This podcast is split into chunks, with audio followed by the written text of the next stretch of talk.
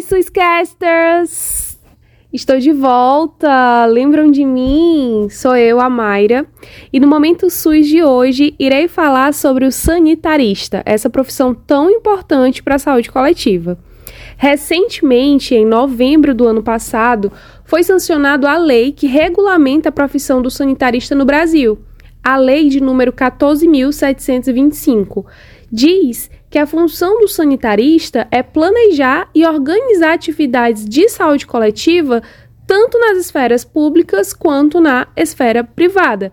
E para exercer esse papel é necessário ter curso de graduação, mestrado ou doutorado na área de saúde coletiva. Ou ainda, basta ter a residência ou especialização em saúde coletiva.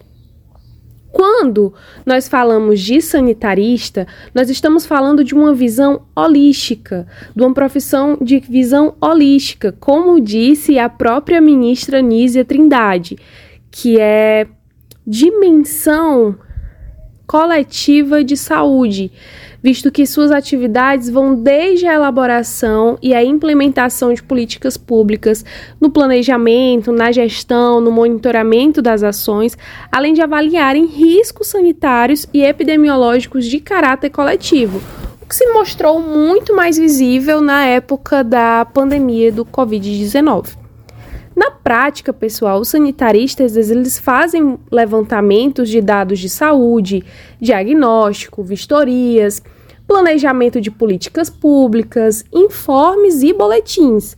Podem atuar tanto em ouvidoria, quanto na educação popular e na comunicação, na promoção e informação em saúde.